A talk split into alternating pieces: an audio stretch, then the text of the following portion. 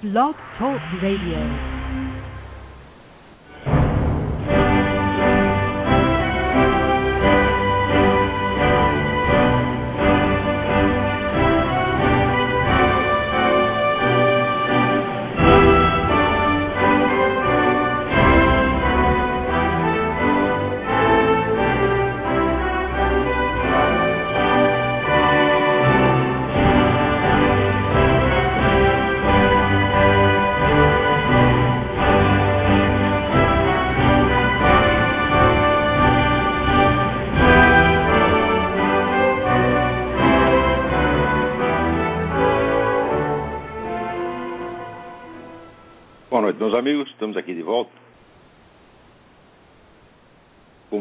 Começamos invocando a Santíssima Virgem Maria, o Santo Padre Pio de Pietrelcina, para que roguem a Deus que nenhuma injustiça se cometa nesse programa.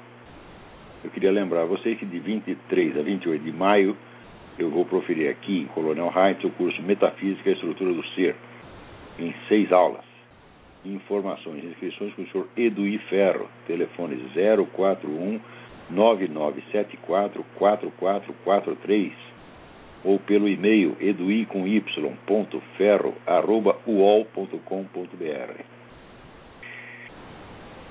Também queria chamar a atenção para vocês, de vocês para o lançamento do livro Hereges, do Gilbert K. Chesterton, tradução brasileira pela editora Eclésia, tradução feita pelo professor Antônio Emílio Anguete de Araújo, o qual também gravou lá uma excelente palestra de apresentação do livro.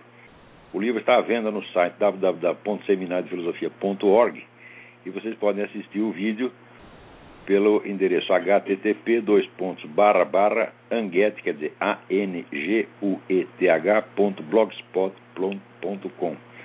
Não percam. Deem também, por favor, uma olhada nas últimas atualizações do site da Graça Salgueiro, Nota Latina, uma matéria importantíssima sobre Milícia Nacional Bolivariana e golpe de Estado na Venezuela. E atenção, gente, tem lá um pedido de doações. A Graça Salgueiro está fazendo este trabalho gratuitamente há longos anos. É a melhor fonte de informações sobre a América Latina. A melhor não, a única, na verdade, né? O que a Graça publica lá depois sai nos jornais depois de dois ou três anos, como se fosse a grande novidade, né? Então, por favor, contribuam, ajudem a manter esse trabalho altamente meritório. Hoje, 13 de abril, se comemora em Miami o Dia do Exilado Venezuelano. Esse é um decreto da Prefeitura de Miami e será celebrado todo 13 de abril é, por vários exilados é, venezuelanos, várias organizações de, de, é, de, apoio. Aqui tem uma lista de. Mas não, não, não, não precisa ler a lista, não. E será, então, outorgado àqueles que tenham batalhado com mérito em favor dos exilados venezuelanos e prisioneiros políticos Venezuela, da Venezuela, a Ordem do, eh, do Exílio Venezuelano Rômulo Betancourt. Muito bem, eu continuarei informando a vocês sobre eh, essa atividade dos exilados venezuelanos, porque nós temos o nosso instituto, o Inter-American Institute, apoia esta, eh, esta iniciativa. Agora, no Brasil, outro dia foi preso aí o oficial da reserva, Major Sebastião Curió Rodrigues de Moura, um dos que participaram da repressão às guerrilhas no, no Araguaia. Então, como não tinham mais pretexto para prender, estão tentando prender os sujeitos faz anos, embora os acontecimentos tenham acontecido há quatro décadas, não dão sossego para o velhinho. Eu foram lá vasculhar a residência dele e acharam uma arma e o prenderam por porte ilegal de armas. Falaram, olha, não existe porte ilegal de armas por militar, meu Deus do céu. Mesmo sendo da reserva, ele tem o direito de ter a arma que ele quiser.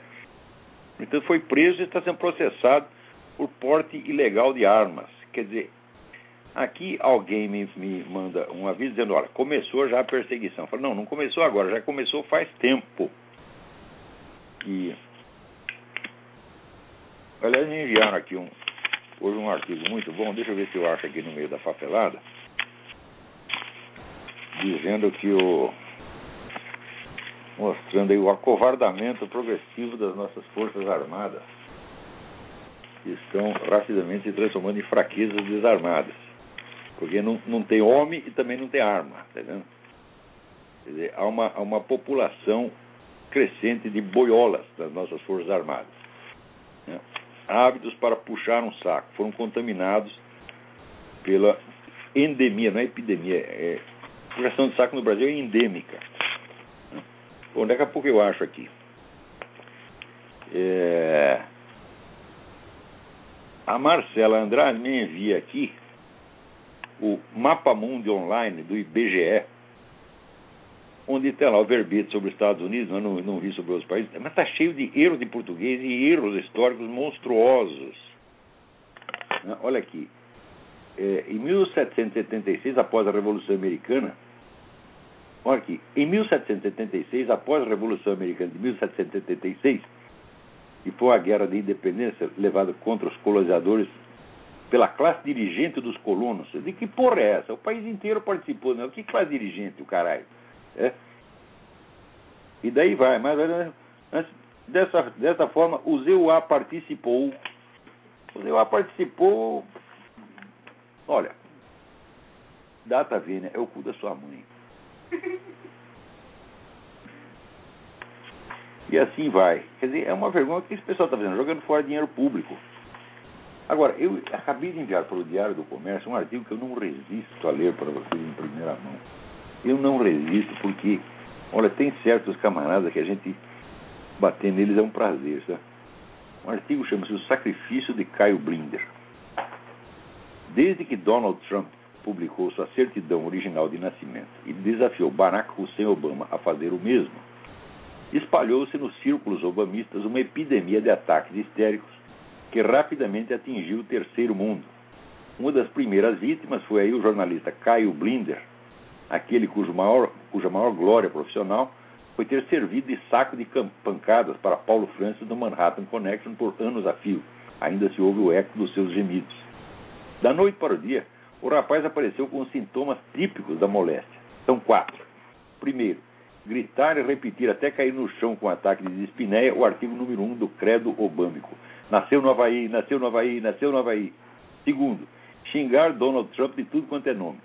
Palhaço, pomposo, patético, charlatão, vaidoso e assim por diante. Terceiro, depois desse berreiro todo, ainda fingir uma calma superior, uma indiferença olímpica entre o problema da identidade do Obama, aspas, essa discussão absurda, fecha aspas. Quarto, fazer cara de quem acredita piamente que com isso varreu para baixo do tapete a pergunta fundamental: cadê a certidão de nascimento?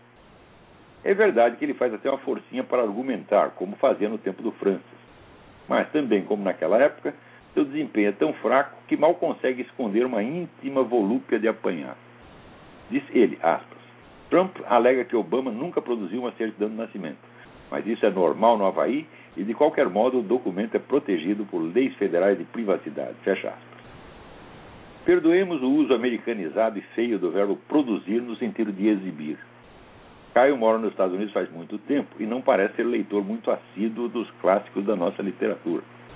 Tem brasileiro que, depois de seis meses em Miami, já não consegue pronunciar ão e nem lhe. Está explicado. O mimetismo inconsciente é o mais alto talento nacional. Mas vamos ao que interessa. Não, Caio, isso não é normal no Havaí. Qualquer pessoa nascida naquele estado pode pedir uma cópia da sua certidão integral de nascimento e recebê-la pelo correio. Custa 10 dólares. Veja três dessas cópias nas ilustrações anexas. Estou mandando lá três certidões originais de, de, de, de nascimento do Havaí que as pessoas tiveram pelo correio. Uma delas é de uma senhora que nasceu em Honolulu um dia depois de Barack Obama. Outra vem com o recibo e data da remessa feita pelo Registro Civil do Havaí, 28 de setembro de 2010. Elas bastam para mostrar que a ex-funcionário do Registro Civil havaiano, Kiyomi Fukino, a arma mais pesada do arsenal obamista nesse debate, está mentindo quando diz que o Havaí não libera cópias de certidões originais, ou certificates, apenas resumos eletrônicos ou certifications. Compare o certificate com a versão resumida, certification, apresentado por Barack Obama. Essa não traz o nome do hospital nem a assinatura do médico que deu assistência ao parto. A falta desses dados permite que até agora ninguém saiba em que hospital o homem nasceu. Ele diz que foi num, sua irmã que foi no outro. E é essa mesma irmã que agora aparece alardeando, entre aspas, toneladas de provas fechadas do nascimento havaiano, os anúncios publicados em jornais na ocasião. Anúncio feito na óbvia intenção de garantir cidadania americana para o recém-nascido, que não precisaria disso se a tivesse. E anúncios tão confiáveis que dão até endereço falso do casal Obama, que aliás também não foi visto jamais por ninguém em outros endereços mencionados por Obama, o qual, por sua vez, jamais foi visto na Universidade de Colômbia, que ele diz frequentado, segundo o livro que ele diz ter escrito e foi, na verdade, escrito por William Ayers. A história da criatura é uma trama de camuflagens mais digna de um estelionatário que de um presidente dos Estados Unidos.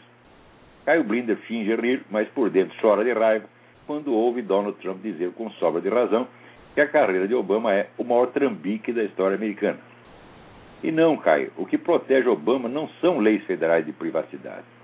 Nenhum candidato presidencial antes dele teve jamais a cara de pau de alegar essas leis como desculpa para ocultar documentos que o público eleitor tem o direito de conhecer. O que mantém Obama a, salvo de revelar sua certidão original é uma lei estadual recente, que então governadora do Havaí promulgou às pressas para bloquear o acesso a esse papel em particular. E bloqueou tão bem que, segundo Kiyomi Fukino, nem o próprio Obama em pessoa teria direito a uma cópia, no máximo uma breve espiada no registro.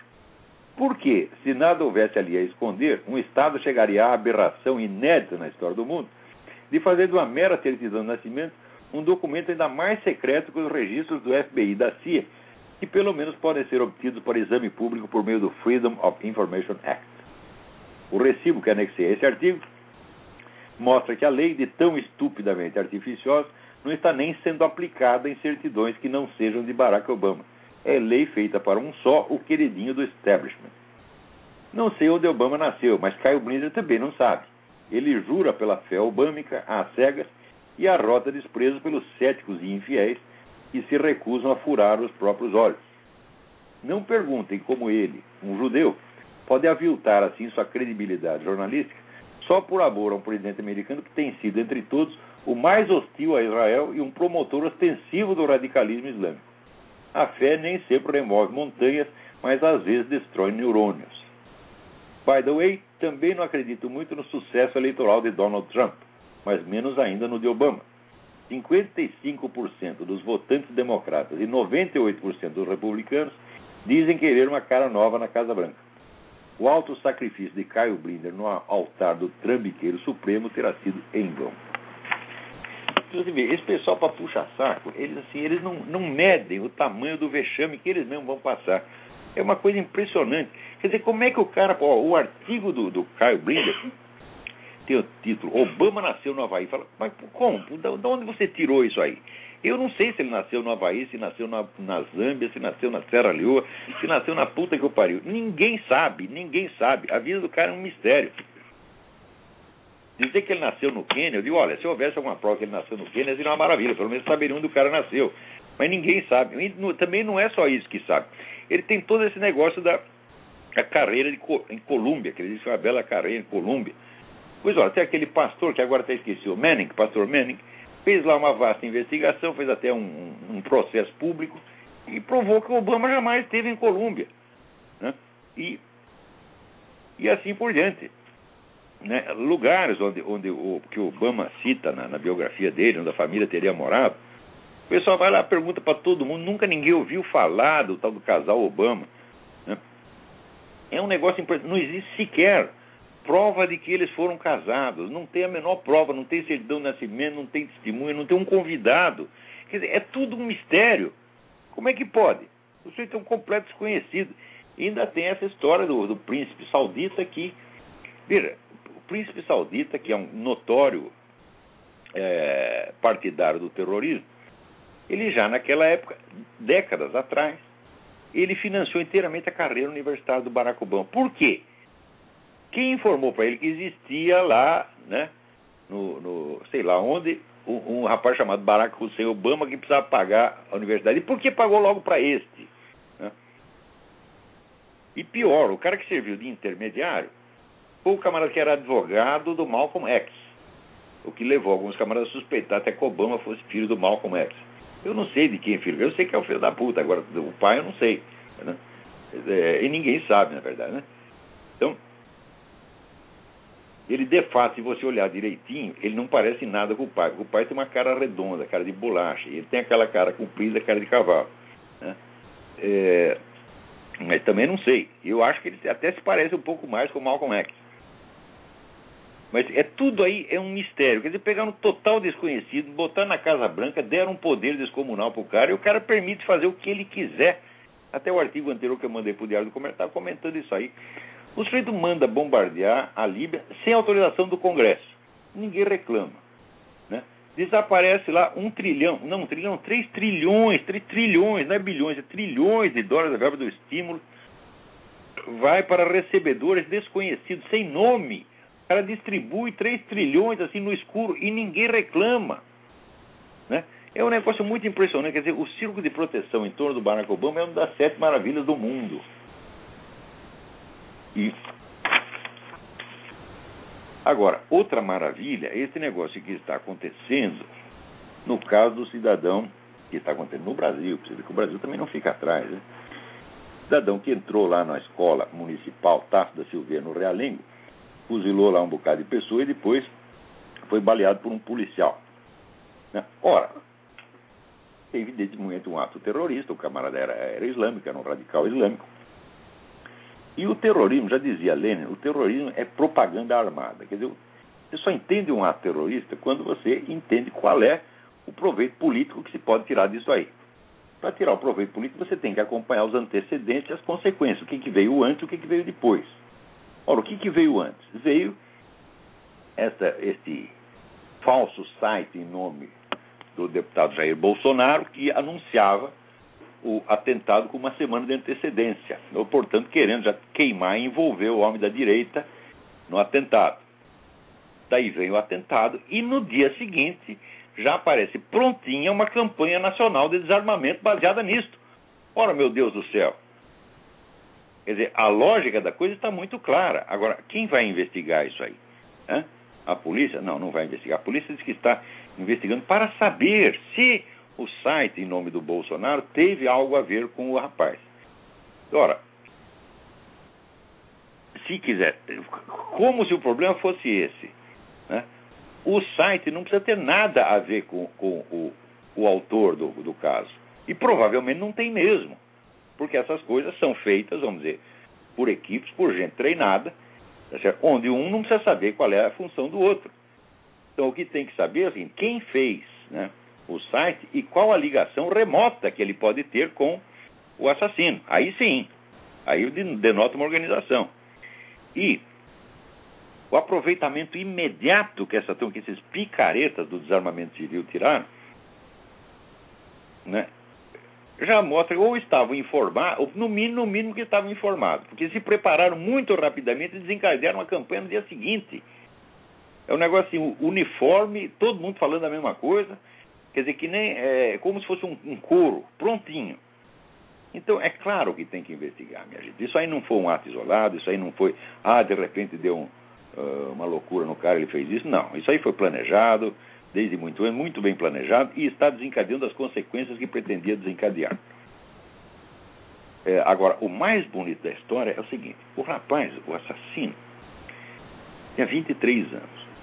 Como é que um sujeito de 23 anos consegue comprar duas armas legalmente, ou ter licença para duas armas? Quando homens de 40, 50 anos, pais de família, têm uma dificuldade enorme de obter isso aí. Quer dizer, alguém facilitou isso para ele, obviamente. Né? Não só para facilitar a prática do crime, mas também para poder explorar a coisa em seguida, daí, dizendo: está vendo? Vender armas legalmente, olha o que dá, temos que proibir isso. Está tudo tão bem articulado, a coisa é tão lógica. Mas é curioso que ninguém está levantando essa suspeita no Brasil, quando é a suspeita mais óbvia, e essa tinha que ser, dizer, a linha fundamental das investigações. Né? Quando existe a propaganda armada, é porque existe alguma propaganda desarmada política que vai tirar proveito dela antes e depois. E é exatamente o que está acontecendo.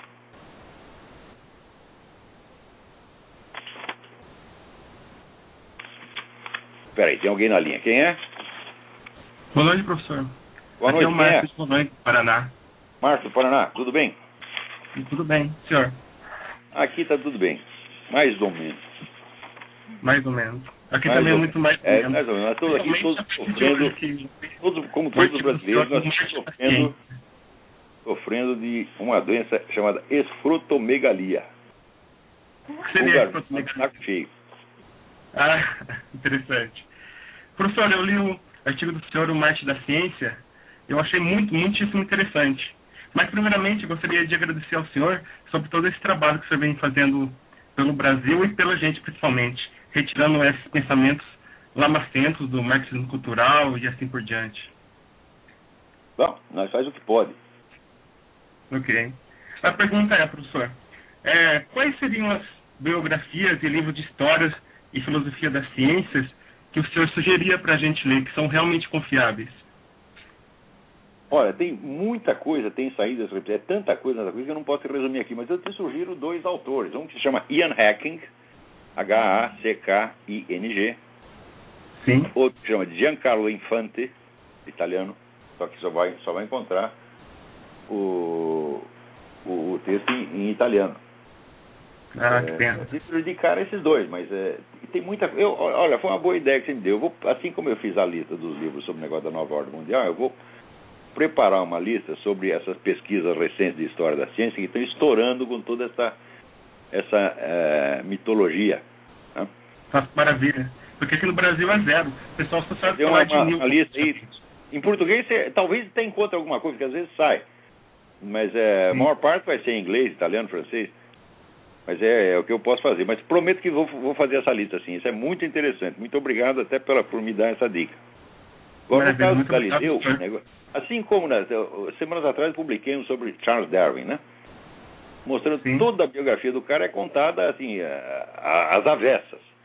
Primeiro que eles opõem o- o evolucionismo ao tal do design inteligente. Quando o, de- o design inteligente foi inventado pelo próprio Charles Darwin, está lá nos parágrafos finais da origem das espécies, uma declaração pró-design inteligente. Né? Aham. Sim. E, e segundo o aparece um autor da teoria da evolução, quando não é o autor, foi o avô dele. Né? Ele Nossa. apenas arrumou uma argumentação para sustentar a tese do avô. E assim por outros- Agora, no caso do Galileu, a coisa é uma maravilha, porque é tudo, tudo, tudo, tudo contado às avessas. Né? O cara é, é tido como inventor da ciência experimental, quando ele, na verdade, jamais fez experimento nenhum. Ele fazia experimento imaginário, dizia, eu concebo na minha mente, mente concipio. Quer dizer, eu imagino um mundo, faço lá as experiências e, e depois dou uma expressão matemática para aquilo e digo que é ciência experimental. Exatamente. A gente aprende na faculdade aqui que são experimentos imaginários. Olha que maluquice que o pessoal inventa. Pois é, mas ele mesmo, que é experimento imaginário, ele mesmo diz que ele não, né, não, não finge hipóteses. Como? Como é que você vai fazer um experimento imaginário sem imaginar a hipótese? O cara embrulhou total. E porque eu achei mais bonito, essa eu descobri agora, quando logo antes de escrever o artigo. O que, que foi, a penitência dele. Pô, é um negócio de você rolar de rir, pô. Se um tribunal hoje desse uma penalidade dessa um cara, todo mundo diria que é favorecimento ilícito. A penalidade Aham. era uma vez por semana tu tem que rezar os sete salmos penitenciais. Leva dez Ainda quinze precisa minutos. aqui ainda rezar ainda. E a- ni- ninguém vai te fiscalizar para saber se você está rezando ou não. E ademais você não precisa rezar pessoalmente, pode mandar suas filhas rezar no seu lugar. Olha Ah, puta que eu pariu. Né? Enquanto isso, né, todo mundo pensa, não, o cara está perseguido, está na cadeia. Tava nada, ele estava na embaixada da Toscana, que era o lugar mais maravilhoso do mundo. Né? Até a filha dele tem uma carta dizendo, "Pai, pai, que lugar tão delicioso que botaram você. e ele continuando a lecionar, continuando a falar a mesma coisa. E tudo, em vez de ser perseguido, ele era protegido pelo Papa, ele era afilhado do Papa, pô, o Papa não deixava encostar um dedo nele. Nossa, que coisa, hein? Professor, outra pergunta. Qual seria a biografia do São Roberto Bellarmino que o senhor indica a nós? E ó, essa eu não tenho nenhuma. O que tem, você encontra na internet, é o texto do exame que ele fez da, das teorias de Galileu. Isso está na internet. Não me lembro agora o título, mas se você procurar lá em inglês, você vai achar. O, texto é Ok. no- notabilíssimo, notabilíssimo. Ele é um cientista muito melhor que Galileu, na verdade. Além de ser um santo da igreja, não é um Zé Mané qualquer, pô. Tá pensando o quê? Aham. E o pessoal não passa isso pra gente na faculdade apenas pelo fato de ser um santo, com certeza. Ah, bom, se é santo da igreja, então eh, não tem direito de falar, né? Exatamente. Muito obrigado, professor. Fique com Deus. Obrigado eu pela, pela participação. Então, agora, enquanto isso, lá, uma senhora chamada Ásia Bibi, que foi condenada por blasfêmia no Paquistão, condenada à morte, porque ela declarou a fé em Jesus Cristo. Então, olha aqui, os muçulmanos, vocês são uns hipócritas, vocês são uns hipócritas de merda. Eu estudei o assunto e veja o seguinte: se você perguntar o que é o Corão, os caras dizem, é a palavra de Deus. A palavra de Deus diz em árabe, Kalimatullah. Né? Daí você pergunta, o que é o Jesus Cristo? Jesus Cristo é a palavra de Deus, Kalimatullah. Então, meu filho, se existe uma palavra no Corão que tem validade, é pela autoridade do Senhor Jesus Cristo. Porque ele é a palavra de Deus. Então, agora, se a mulher acredita em Jesus Cristo, vocês vão. vão com que direito vocês se levantam contra ela? Com que direito? Se vocês mesmo dependem da autoridade do nosso Senhor Jesus Cristo.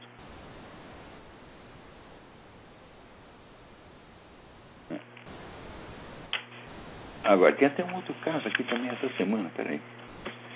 Pô, não estou achando, é muito papel.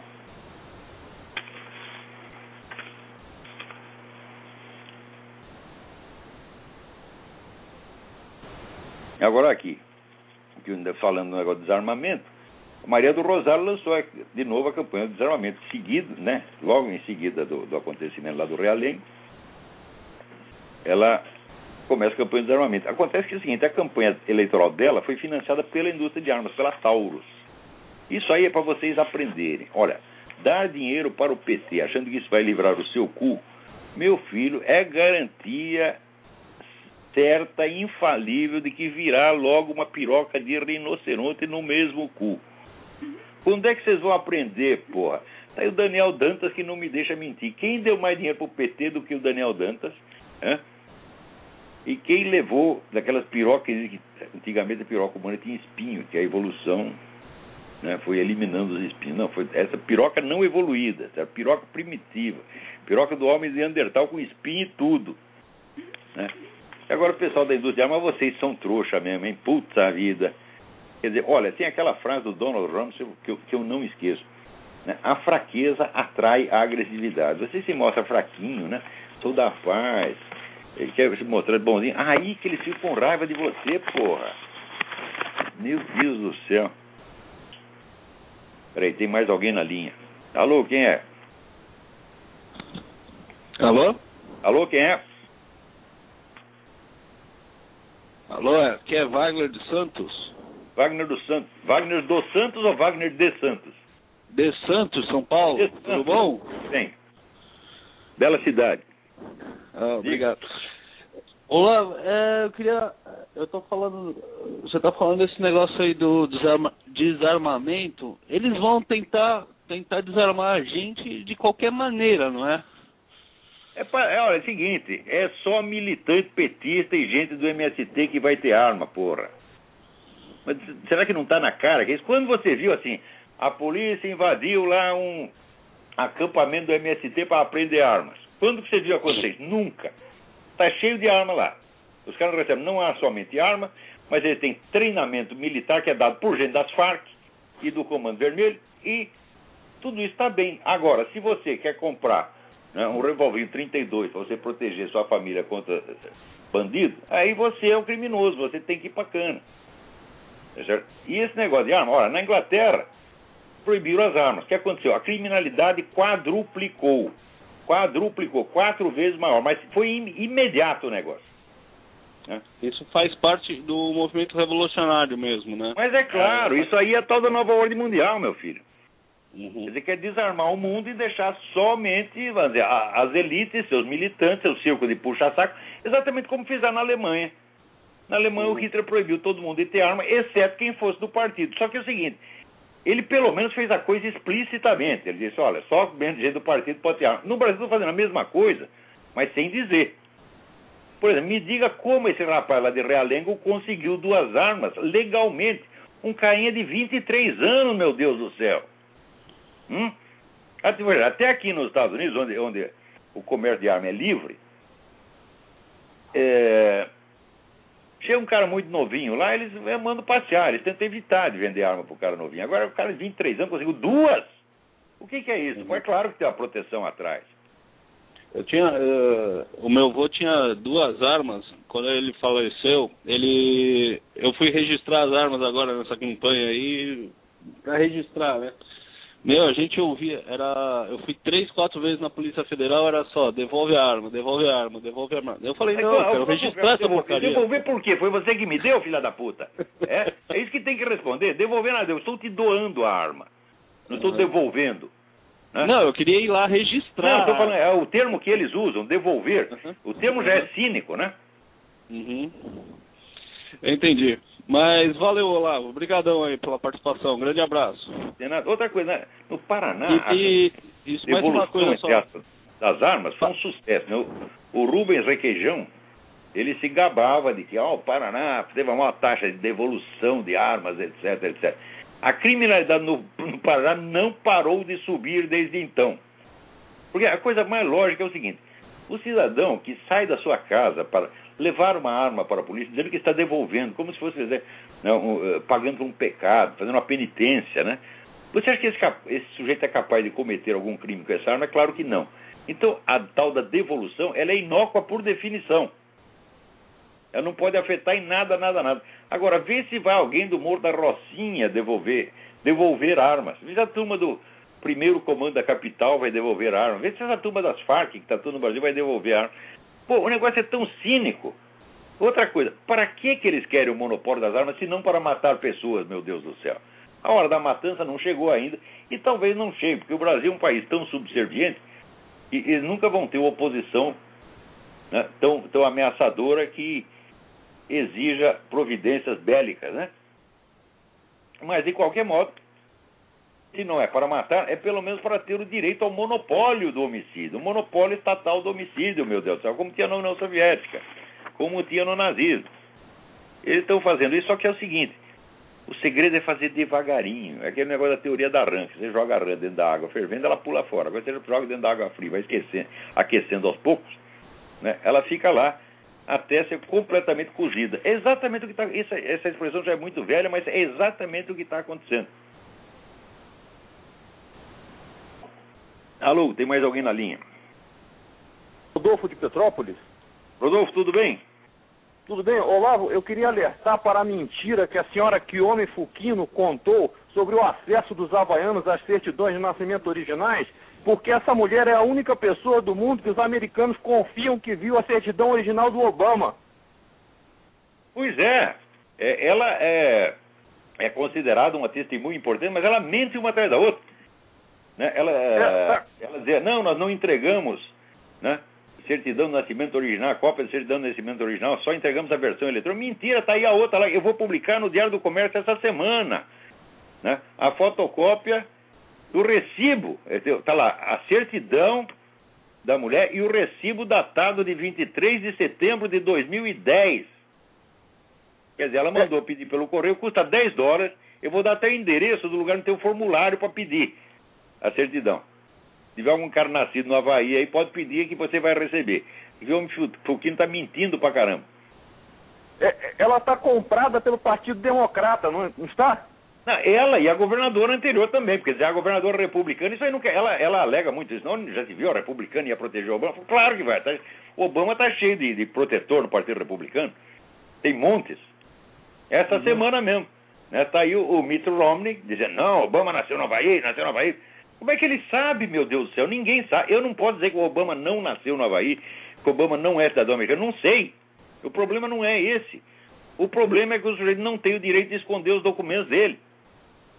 E ele, se esconder só a certidão de nascimento, mas escondeu praticamente tudo. E também, uma coisa que o pessoal não está chamando a atenção, e que eu acho até mais importante que a questão da, do, da certidão de nascimento, é o alistamento militar. Aqui não chama alistamento militar. Esqueci como é que chama. É...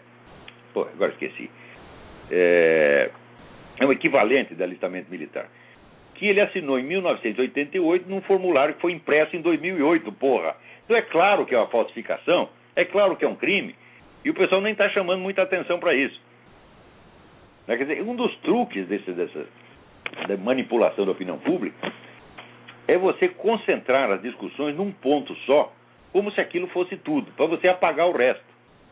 Mas Todos os documentos do Barack Obama praticamente sumiram. Até hoje não, ninguém sabe com que passaporte ele entrou no Paquistão numa época em que a entrada de americano no Paquistão era proibida. Então ele só pode ter entrado com passaporte indonésio, mas se ele entrou com passaporte indonésio, ele tinha a nacionalidade indonésia na época, ele tinha dupla nacionalidade, então não pode ser presidente. Então tem, são milhares de coisas. É assim, é um é toda uma trama de camuflagem como nunca se viu no mundo. Eu digo, mas nem bandido. Se você pegar aí o chefe das Farc, o Manuel Marulanda, o Raul Reis, a vida dele é mais transparente que a do Barack Obama, porra. Eu acho que até o endereço do Raul Reis todo mundo sabia, tanto que conseguiram bombardear lá. Mas onde morava a mãe do Barack Obama? Não dá para saber, porra! É. É, é, Olavo, eu queria perguntar também sobre a relação entre o assassino de Realengo e o islamismo.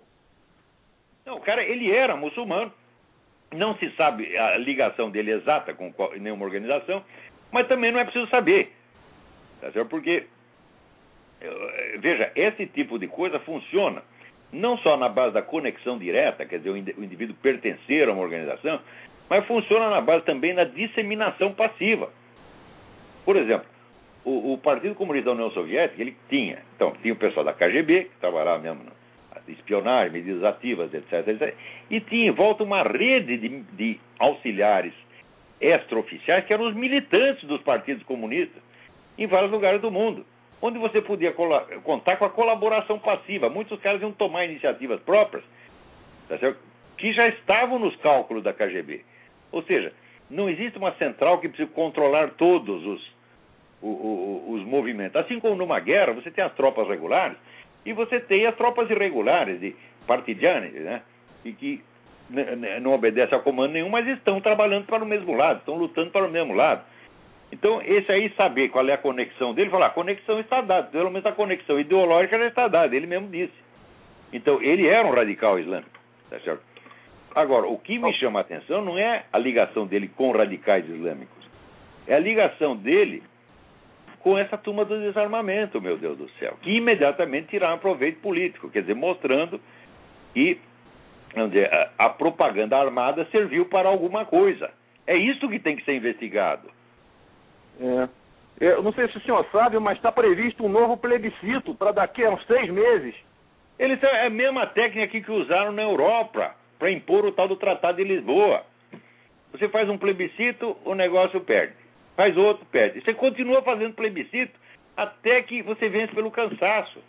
Ela fala, não, não é adianta votar não, porque eles querem que a gente vote sim. Então se a gente votar não agora, vai ter que votar não de novo ano que vem. Então, quer saber? Vamos votar sim para não encher mais o saco. É isso que eles usam. É isso dizer, mesmo. um plebiscito Obrigado, tem, vamos dizer, autoridade definitiva para resolver a questão, então o que, que adianta fazer um plebiscito? Tem que fazer plebiscito em série até dar o resultado que eles querem?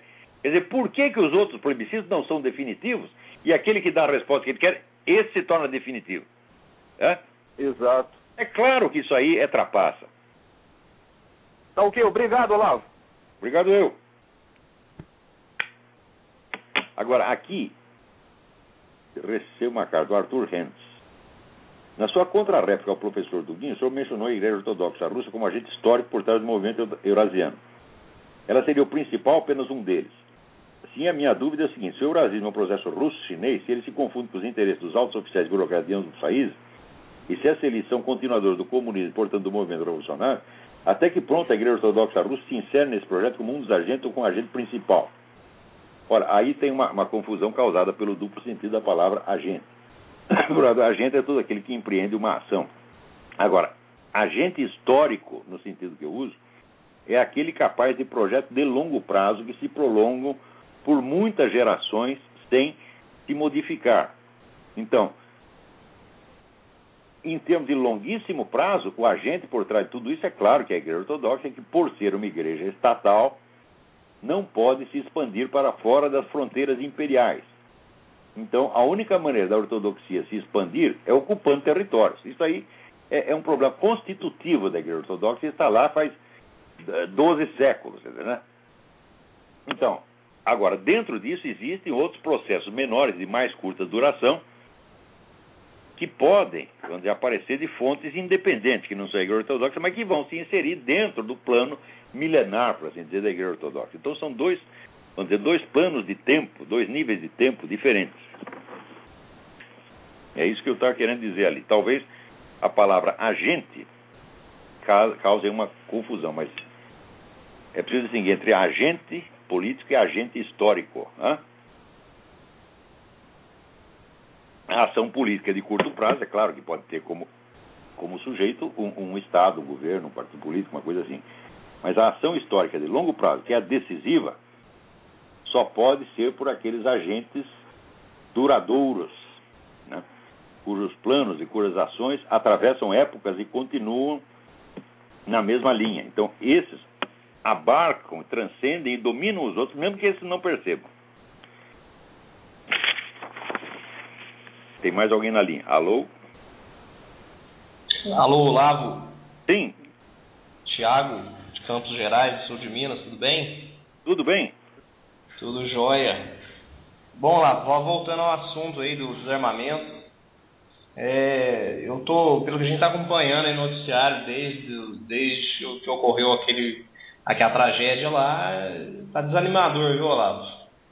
Era tudo que esse pessoal queria ou tudo que eles precisavam, não sei Mas quem não percebe que, que isso é um pretexto? Quem não percebe que é um pretexto sórdido, mentiroso, safado, agora é que tem que votar contra o desarmamento mesmo. Não, agora... e e pelo que já apuraram lá, eu não estou acompanhando, não tô, ultimamente eu estou meio sem tempo até para acompanhar o noticiário aí. É, parece que uma arma, pelo menos, era ilegal, foi fornecida por segurança que vendeu arma raspada, alguma coisa assim, não tenho certeza. E já vem essa putada toda. Quantos crimes, desses 50 mil homicídios que tem por ano no Brasil, quantos são cometidos com armas legais? Então, ah, ter uma arma legal no Brasil é quase impossível, leva seis meses. Você vê que num desses anos, acho que foi 2008, no Rio de Janeiro soltaram o total de licenças concedidas foi duas no estado inteiro. Você vê a dificuldade. É. Quer dizer, o número de armas legais nessa coisa é mínimo, mínimo, mínimo. É mínimo. É, provavelmente é um caso ou outro aí nesses 50 mil anuais aí. Claro, então é a dificuldade de você ter, obter armas legais que facilita que só os bandidos tenham armas. E eles podem invadir ah. qualquer casa no Brasil seguro de que a casa está desarmada. Você vê, aqui nos Estados Unidos, esse pessoal de, de, de especialistas em segurança, né, eles dão várias recomendações. A primeira é você ter arma. A segunda é você fazer um curso e aprender a lidar com ela para você não se ferrar com a sua própria arma. Porque você claro. saber lidar também é coisa idiota. Né? E claro. eu sei lidar, eu comecei a tirar, ganhei minha primeira espingarda com 8 anos de idade. Ele tem experiência no negócio, né? É, é, então, ah, tem que ter o conhecimento. O terceiro é o seguinte: eles recomendam que você coloque na casa sinais externos de que você é um sujeito armado, para eles saberem que você está armado e já não entrar. Um desses sinais é uma bandeira americana, porque eles sabem que se ele botou uma bandeira americana, é um patriota. Se é um patriota, é a favor das armas. Então, muito provavelmente, o cara está armado. Então, estatisticamente, o número de casas com bandeira americana que é assaltada é muito menor que a dos outros. Porque os caras já sabem, falam, não vou entrar aí porque o cara tem uma bandeira. A bandeira é um patriota, pode ser até um soldado, pode ser um ex-marino, pode ser um cara do exército. Eu estou ferrado. Então já não vai lá. Claro. É, o duro é aguentar. Agora. A terceira aquele... é você ter um cachorro capaz de capaz de morder os caras. Agora, no, parece que também não pode, não pode ter cachorro feroz, só pode ter né, é, Yorkshire, né? Não, não pode ter nada. A gente agora tem o direito. Tem que ter um Yorkshire ainda pintado de cor de, cor de rosa. Claro, e a, o Agradar nosso direito agora é o de ficar calado e aguentar tudo, sem rabado, com, sem reclamar. Pois é, tem que agradecer. Né? E é. fala alguma coisa, nossa, radical de direito. Oh, desculpa ter sentado no seu pau, meu amigo, eu não vi. não, e hoje, outro dia eu tava vendo aquele safado do Sarney falando, ah, precisamos acabar com a... Vai tomar banho. Tenha santa paciência, aguentar um pilantra da marca daquele. Vamos acabar com essa classe política de mentiroso e puxa-saco. Isso aí é que tem que acabar. É, o único que eu vi que falou alguma coisa, até não sei o que você pensa dele, eu conheço ele daqui, da, de casa, que ele é casado com uma prima minha, então ele de vez em quando vem no sul de Minas, que é o Alexandre Garcia. O único que eu vi até agora falar alguma coisa. Fala, aproveita, põe no plebiscito então, Sarney. A seguinte pergunta é, de, é, político ficha, ficha, suja deve ser proibido de assumir? De ser candidato, alguma coisa assim, foi o único que falou alguma coisa contra essa questão do novo plebiscito, essa palhaçada novamente. Olha, ninguém segura esses caras, viu? É não, não tem jeito não. Eu, só para terminar aqui, Olavo, é, para não ficar aí consumindo seu tempo, mas é eu vou começar agora a dar início à papelada para ver se eu consigo comprar uma arma aqui, porque eu acho que daqui a um tempo acabou tudo, ninguém quem comprou comprou, quem não comprou. Mas vai ser, vai ser assim, não, e quem comprou ainda pode ter que entregar. Ainda pode tá devolvendo, como se eles fossem o proprietário. Claro, ainda já vão, vão correr esse risco. Olá, Olavo, abraço. Fica com abraço, Deus. obrigado pela sua participação. Eu que agradeço. Fica com Deus. Aqui o Humberto Carlos me pergunta, né? É, no programa Trotspeak, o senhor falou da inutilidade do fichamento, que ele só prova a incapacidade do fichador de guardar na memória aquilo que leu. Confesso que tem esse problema. Às vezes lembro vagamente de algo que li ou ouvi, mas sem saber explicar direito. Então ele me pede sugestões sobre como melhorar a leitura e a memória. Ó, oh, vou te dar uma sugestão que é um negócio. Olha, cá entre nós é do caralho. O homem chama-se Dominic O'Brien. Ele foi campeão mundial de memória oito vezes, oito vezes. Né? O cara assim, você pega um baralho, embaralha e vai jogando as cartas. Uma, pá, pá, pá, ele te diz a ordem que você jogou as cartas. Ele entra num lugar que tem 200 pessoas, apresentam para ele um por um, pá, pá, pá, pá, pá, depois ele diz o nome de todo mundo. O cara é um prodígio. E ele dá lá umas técnicas muito simples, que não são novas. As técnicas da arte da memória já vêm do tempo de Grécia e Roma. Porque naquela época, vamos dizer, para para você imprimir uma coisa, era um osso. Imprimir significava copiar letra por letra, né? Então, o que, que o, o, homem do discurso fazia? Ele escrevia o discurso e decorava. Né? E o que, que era o lançamento de um livro na época? Era ler o livro em voz alta. Você reunia lá umas 200 pessoas e lia o livro, pronto, está lançado o livro. Então, os oradores e, e, tinham que ter uma memória excepcional. Então, eles desenvolveram técnicas maravilhosas, sempre baseadas na associação entre a sequência linear de um texto e um mapa, uma, alguma coisa que fosse colocada no espaço. Eu mesmo testei esse negócio, né? Eu, eu faço aqui na minha cabeça o, o trajeto que eu procuro daqui até a agência do correio, e daí cada lugar eu vou botando uma coisa. Por exemplo, eu quero lembrar uma sequência de nomes, eu associo um nome com, sei lá, com o portão da casa, outro com a dobra da, da esquina, eh, outro com a casa que tem mais para dentro. Não sai da memória nunca mais aquele negócio, é impressionante são associações absurdas, mas a memória funciona na base. A memória é fantasia. Aristóteles já dizia: memória, imaginação, fantasia é a mesma coisa. Tá certo? Só que a memória é uma fantasia pautada por um dado externo e a imaginação é pautada por si mesmo. Mas é a mesma função. Então, Domin, procure aí na internet Dominic com C, D-O-M-I-N-I-C O'Brien, ou apóstolo B-R-I-E-N. O homem é uma fera. E é um professor excelente. Pior ainda, o cara quando era criança ele era disléxico, hein? E ele teve que se disciplinar, aprender, virou campeão mundial de memória. É um prodígio. Né? Além disso, eu recomendo os livros de sempre, o livro do, do, do padre Antonin Saint-Ange, A Vida Intelectual, o o livro do Adler, que você citou, Mortimer Adler. Vamos lá, tem alguém mais na linha. Quem é? Alô, professor? Sim. Oi, é Felipe de Porto Alegre. Tudo bem? Tudo bem, professor. Olha só, uh, eu queria fazer uma pergunta para o senhor e também queria. Uh, a primeira pergunta que eu queria fazer para o senhor é o seguinte: eu tenho um depoimento de áudio que eu queria mandar para o senhor, que eu vi que um. Eu estava escutando um programa aí de 2009 que, que mandaram alguns depoimentos em áudio, o senhor colocou no ar aí que eu estou ouvindo seus programas, eu vejo que as coisas, passa dois anos, as coisas começam a acontecer aqui no Brasil, como eu estou ouvindo os programas antigos, né? Tu falou que. E ouça os programas antigos e você vai ver se essas análises que eu faço não permitem previsões corretíssimas do que vai acontecer. Isso aí não, não é, não é tá profecia. Está acontecendo, está acontecendo. Isso aí é ciência, meu filho. Eu estudei o negócio. Eu, eu, assim, eu queimo pestana dia e noite para ver se entendo o processo histórico ao ponto de poder saber o que, que vem para diante. E alguma então, coisa a gente descobre.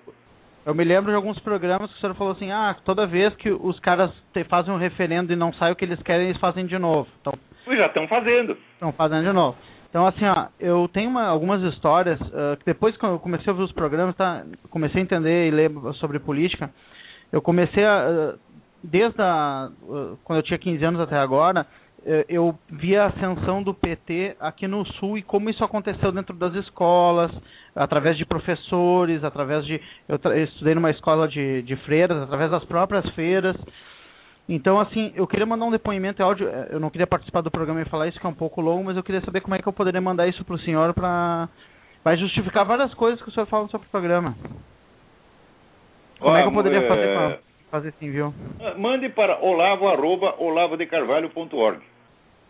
Beleza. Olavo, depois olavo de carvalho tudo junto ponto org. Beleza. Então vou mandar. Vou, vou gravar e vou mandar. É uma assim, ó, é, é a ascensão incrível deles e a cristalização do voto, né? Porque quando começa a entrar na mente das, das crianças na escola, né? Uh, na escola secundária e depois isso não sai da mente, né? Fica no mínimo com 70, 80% das pessoas ainda acreditando naquilo. Com a ajuda dos é. professores, né?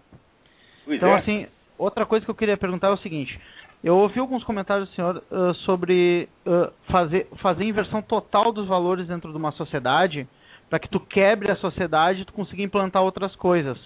Eu, e aí eu percebi que o esquerdismo faz isso em todas as sociedades que ele entra. Por exemplo, Exatamente. Esse, esse esquema do gaysismo aqui, uh, virar prática, o kit gay, essas questões na, nas escolas.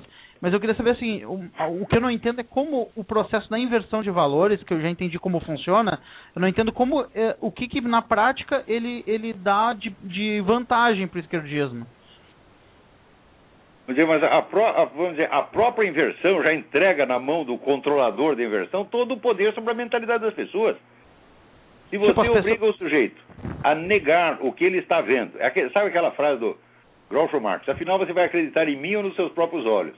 A hora que o sujeito nega o que os olhos estão vendo, para acreditar no que o outro está falando, pronto, ele já está de joelho frente do outro e vai aceitar qualquer porcaria. Além disso, existe um negócio chamado psicose informática. Quer dizer, se você mete muita merda, muita contradição, muita absurdidade na cabeça da pessoa, o cérebro cede, ele fica fraco. E ele daí já não quer mais saber o que é verdade. Ele fica com preguiça de pensar e ele começa a querer que alguém o oriente, que alguém lhe diga, que alguém pense por ele. Isso é automático, isso já está demonstrado desde o tempo de Pavlov. Então, quanto mais absurda é a coisa, melhor para eles. Será que dizer, isso é explica, por exemplo, nessas coisas? Quem é que pode acreditar, por exemplo, que o homossexualismo é sacrossanto e não pode ser criticado jamais? E qualquer conduta humana pode ser criticada. A heterossexualidade pode ser criticada se ela não é praticada, vamos dizer, dentro, dentro da lei, dentro da norma moral. Se eu na sua casa como a sua mulher, pode ser criticado por isso. Agora, se em vez de comer a sua mulher como você, não podem mais falar mal de mim porque é homofobia, porra. Quer dizer, é uma coisa evidentemente totalmente absurdo. É? Quer dizer, vai a sua mulher protestar, olha, ele está lá transando com meu marido. E vão dizer, a senhora é homofóbica. É? Porra. Sim. É? Sim, sim, aí tu, tu, tu, ainda vai preso ainda. Come a tua mulher e tu vai preso. Meu pai, tá tudo bem. É claro que é absurdo. E é proposto por que é absurdo. Presta atenção. É? Eles comem a tua mulher e tu vai preso e reclamar três, ainda. Né? Você acostuma, meu filho. E daí você não quer mais pensar, você não quer mais entender. Eu vi entrevistas da garota, de uma garota na televisão francesa que, após ter passado por experiências psíquicas, né? É, dessas escravizadoras, no, no contexto de seitas, ela dizia assim: não, eu não quero mais saber a verdade. Você não interessa mais a verdade. Só interessa o que me dá uma, um certo conforto, porque eu estou tão abalada, tão confusa, eu quero descanso, eu sou pequenininha, é, eu sou coitadinha, eu preciso de alguém que me oriente. Pronto, todo mundo está ficando assim. Daí essa epidemia de boiolice que tem no Brasil, até nas Forças Armadas, até general, porra. Ah, for, a, as Forças Armadas, assim, uh, acabaram no seu, no, no, seu objetivo, né? Agora é um braço do PT, né? É um funcionário público, só o que eles querem é aposentadoria, porra. Sim, se aposentar, acabou. Porque já, as Forças Armadas já deviam ter intervido em várias situações, né? Tipo, as Farc aqui que, que, que usam a Amazônia como base aqui, por exemplo, já tinham que ter tomado uma atitude em relação a isso. Olha, meu filho, prender o presidente e todos os ministros dele por causa dessa colaboração com a Farc seria obrigação dessa gente. É, obrigação. seria obrigação. Tá deles, do Supremo Tribunal Federal, né? E, O e Supremo Congresso, Tribunal Congresso é- um escritório de advocacia lá do PT, né, cara? Claro. Ô, professor, Olha, só para perguntar é a uma sua opinião. É uma baixeza tão grande que ó, não dá nem para descrever. O Brasil está abaixo da possibilidade de ser descrito. É. Só para perguntar sua opinião, eu sei que o senhor é contra o, o, o aborto, né? É, radicalmente contra o aborto, eu também sou. Eu queria saber Eu o sou seguinte. somente a favor do aborto daquelas pessoas que são a favor do aborto. Por que, que elas não foram abortadas? Porra! Por- É, olha só, mas eu queria saber o seguinte, o senhor é, é- é contra o aborto também, assim, no caso de da criança, por exemplo, nascer sem cérebro e ah, tá, tá dentro do útero da mãe sem cérebro e seja um risco para a vida da mãe, o senhor também é contra? Eu sou contra em todos os casos. Todos os casos. Me- você vai matar um mesmo que é certo que a criança não vai sobreviver, Ah, não vai nascer. Eu vou, eu vou matar você porque você não tem cérebro. Hã? Não faz sentido isso aí. Se você tem autorização para matar o cérebro porque não tem cérebro, depois você pode matar porque não tem perna, porque não tem pinto. Hã? Ou porque não tem cu, como esses deputados. Sim, mas é que tu já, tu já vai estar morto, né? Tu não vai sobreviver ao nascimento, né? Vai, vai, ou se vai. Tem muita gente que sobrevive.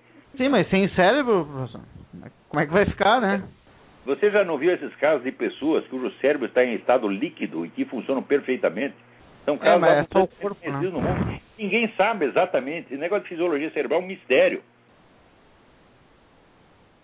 Pois é, professor, eu agradeço a- a- as explicações. Eu vou desligar para dar, dar tempo de o senhor concluir o programa aí e vou lhe mandar aquele áudio que eu prometi, eu vou fazer, ah, colocar tudo num áudio lá e vou mandar um pouco longo, por isso que eu não quis largar no programa.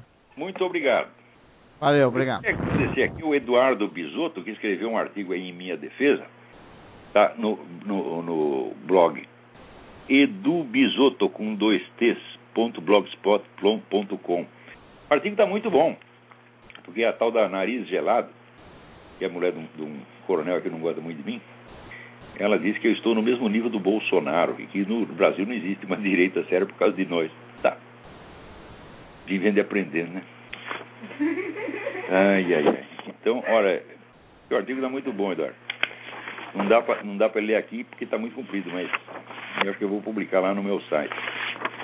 Então, eu acho que acabou o nosso tempo. Até a semana que vem. Muito obrigado.